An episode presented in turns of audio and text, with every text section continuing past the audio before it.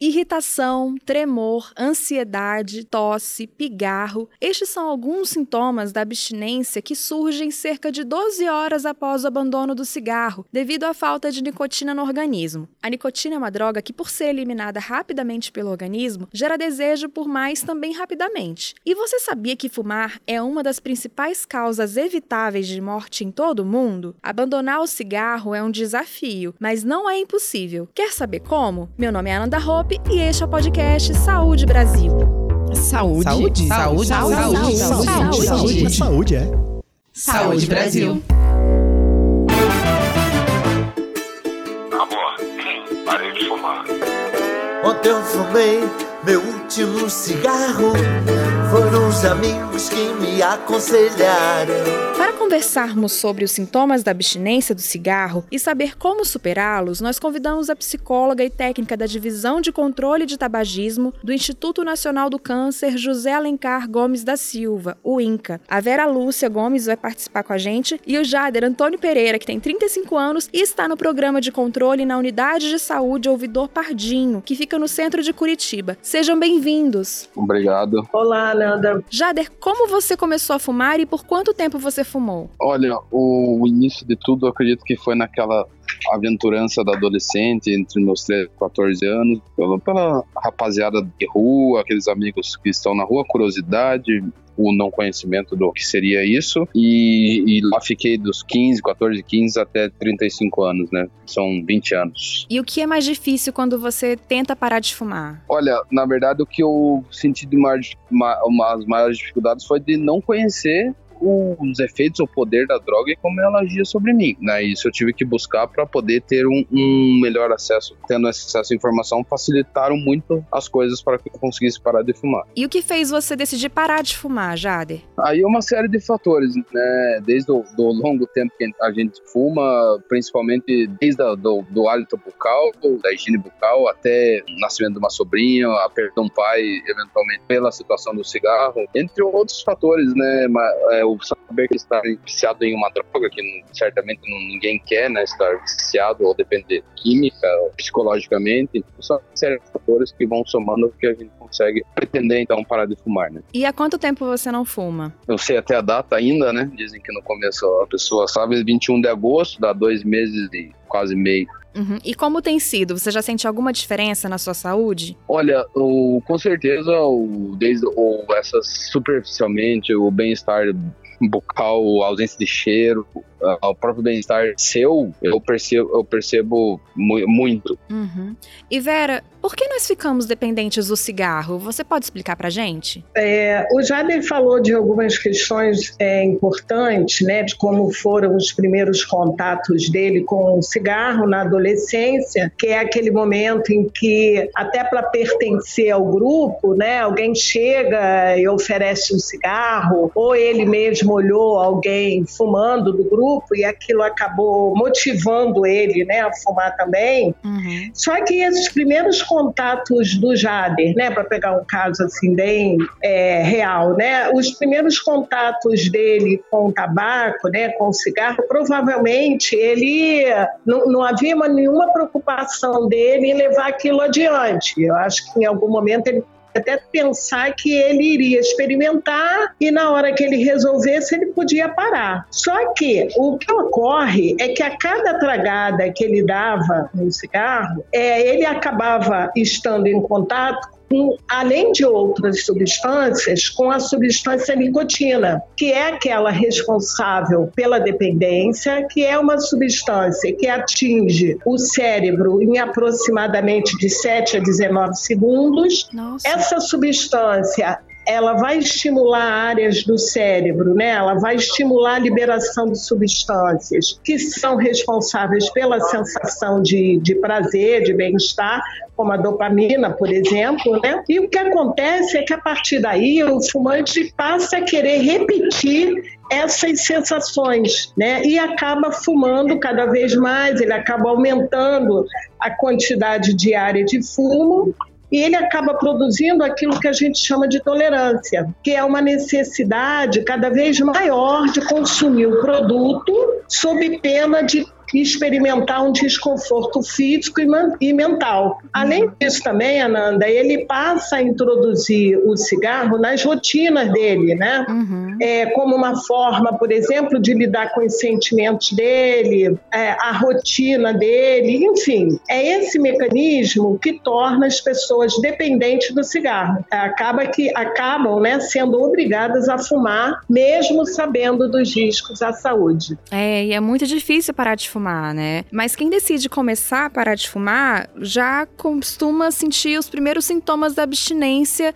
depois de algum tempo sem o cigarro. Como é que funciona essa questão da abstinência, Vera? É, essa, essa dificuldade de parar de fumar está justamente na dependência química, né? Como você falou, né? Nesse desconforto. Uh, tanto a dependência física quanto a psicológica. Tomar café, é, depois da, das refeições, que são verdadeiros gatilhos que vão acompanhando o ato do fumar. Uhum. Uh, então, toda vez que ele se depara com uma situação de estresse, né, que antes eram acompanhadas pelo cigarro, vai surgir essa vontade grande de fumar e é nesse momento que essa pessoa precisa reunir estratégias, né, para conseguir não pegar o cigarro e fumar. Uhum.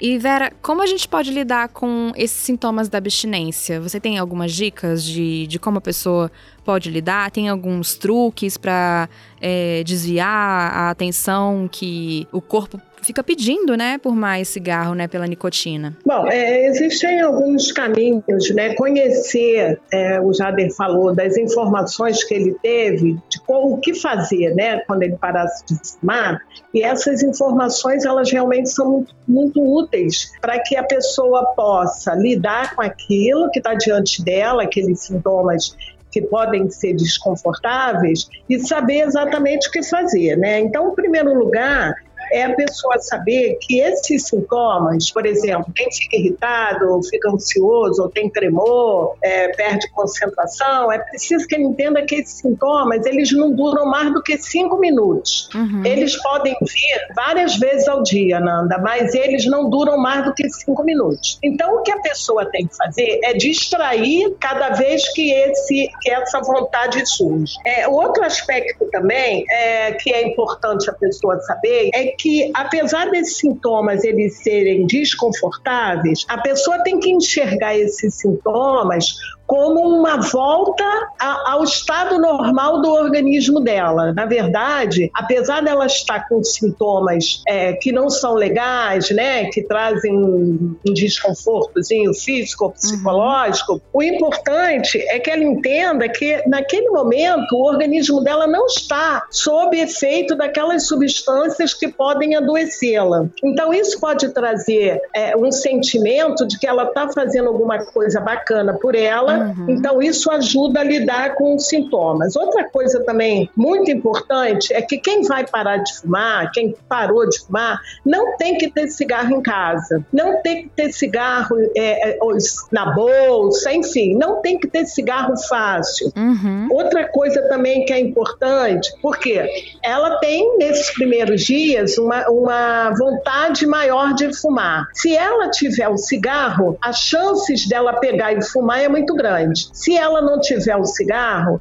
até ela ir comprar, esses cinco minutos que eu falei, que é o tempo que dura, já vão ter passado. Tem que dificultar, né? Tem que dificultar. Procurar se alimentar bem, comendo mais fruta, bebendo mais água, uhum. fazer exercícios de relaxamento, fazer alguma atividade física, nem que seja, por exemplo, caminhar, que é alguma coisa que a pessoa não precisa ir para uma academia se não tem dinheiro para gastar, uhum. mas caminhar faz bem. É, uma coisa também que ajuda bastante é mascar cravo, uhum. né? Porque é, muita gente fuma e estimulado por algumas comidas ou bebidas que ficam na boca estimulam a vontade de fumar, como por exemplo tomar café. Então a pessoa tem que evitar. O cravo ele não estimula a vontade de fumar, né? E ajuda a passar a vontade. Pensar nos benefícios da saúde, como uhum. a gente já falou. E uma coisa também importante, que ainda mais nos dias de hoje, Nanda, que motiva bastante, é a pessoa pensar na economia de dinheiro. Uhum. Que ela não vai estar tá gastando dinheiro e ela pode investir esse dinheiro dela em alguma coisa de verdade para a saúde dela, para a vida dela. Uhum. Existem muitas outras, né? A gente falou de algumas, né? É, comer cenoura, é, né? comer maçã, mas enfim, essas são algum, alguns dos caminhos nesse momento inicial em que a vontade é maior. Uhum. Depois isso vai passando. E Jader, nesses 20 anos que você foi fumante, é, você já, tem, já tinha tentado parar de fumar em algum momento? Sim, já, já, já mudei para o cigarro eletrônico, já tentei parar de fumar, mas sempre sem sucesso e, e em razão da falta de instrução, realmente, como essas campanhas como essa, com a Vera orientando, com profissionais, com a literatura, tem muita coisa, você consegue se conscientizar do poder dessa droga para poder eh, se reconhecer como um viciado e tomar e ter as condutas corretas. Então, nesse interim já tentei várias vezes, mas como, como eu falei, sem instrução de vida, eu, eu falei. Uhum. E ter acesso agora ao tratamento na unidade de saúde, né, que você tem recebido acompanhamento, foi importante no seu processo de deixar o cigarro agora dessa última vez, que vai ser definitiva? A gente espera, né? Não, não tenho mais dúvida, já me conscientizei que eu nunca mais vou fumar, não posso, né? Porque eu sei que se eu fumar um cigarro, eu alimento de novo todo aquele monstro que a gente chama que é a nicotina, né?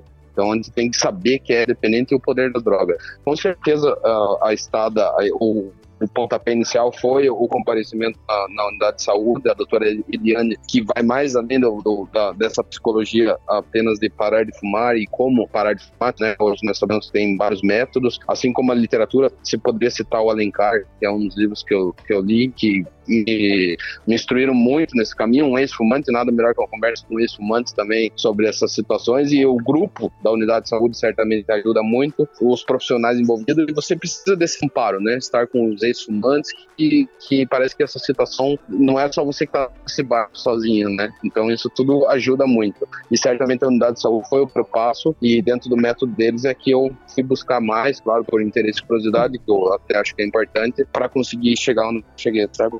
E Vera, é comum que a pessoa tenha recaídas, né? Volte a fumar, para, volta. É, como lidar com essas recaídas? É, exatamente, né? Por ser o tabagismo uma doença crônica, né, uma dependência química, a, a recaída ela pode ocorrer. Afinal de contas, depois disso que a gente falou da ação da nicotina, é, das associações que a pessoa vai estabelecendo com o ato de fumar, é claro que esse comportamento ele é repetido é, 10 10, 20, 30 anos, né? Até que a, que a pessoa deixe de fumar. Então, muitas vezes, essa pressão e essa síndrome de abstinência pode fazer com que a pessoa tenha uma recaída e volte a fumar. Esses sintomas eles vão é, surgir nos primeiros dias, mas eles vão desaparecer.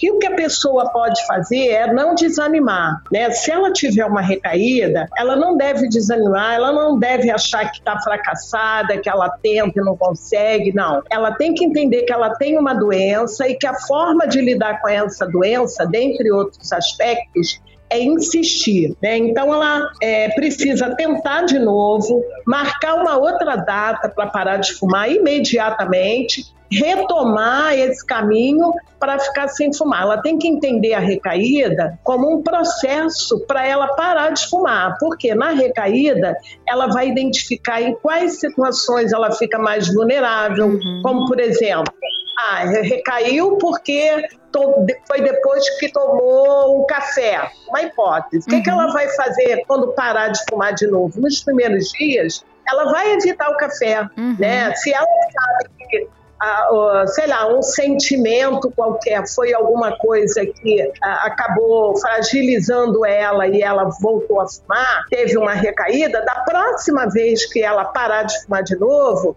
ela já vai identificar em que pontos ela deve evitar e como ela deve lidar. Então, a recaída também é um meio de alcançar abstinência para ficar sem fumar para sempre. Ótimo. E Jader, você tem alguma dica para quem quer parar de fumar? É, só até complementando a Vera, é evidente que recaídas e lapsos podem ocorrer, até mesmo porque a indústria, o tabaco e o cigarro é justamente feito para você se viciar. Então é, não, não adianta gente se culpar porque é viciado, porque é feito para se viciar, né? Então recaídas podem ocorrer. E quando você entender muita coisa sobre isso, isso certamente facilita a sua parada.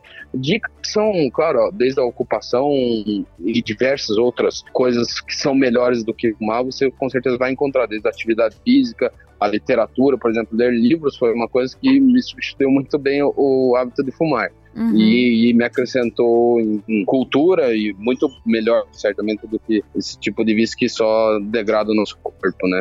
Então, uhum. basicamente, se instruir e ir atrás que tem, tem, tem solução. E Vera, você tem alguma dica para quem quer parar de fumar? Assim, mais do que uma dica, né, eu, eu vou insistir no campo de que todo fumante, ele precisa se conscientizar de que ele tem uma doença, tá? e que existem caminhos para ele seguir e conseguir ficar sem fumar. Ele tem que abandonar a ideia de que o fumante é um fraco, de que o fumante não tem força de vontade. Ele tem que abandonar isso, porque isso não existe. A gente está falando de uma doença, tá? de uma dependência química. Então, a gente deu aqui, né, né, com essa conversa, né, Ananda? A gente, é, eu e o Jade, a gente deu algumas orientações, né, uhum. de como a pessoa deve tentar parar de fumar sozinha. Né? Mas se ela não conseguir sozinha, ela não tem que desanimar ela precisa procurar ajuda numa unidade de saúde do SUS. O tratamento é gratuito. É ela procurar uma, uma unidade mais perto da residência dela. Ela vai ser avaliada. Ela vai ter é, o tratamento é feito com profissionais experientes que vão ajudar ela a se livrar do fumo.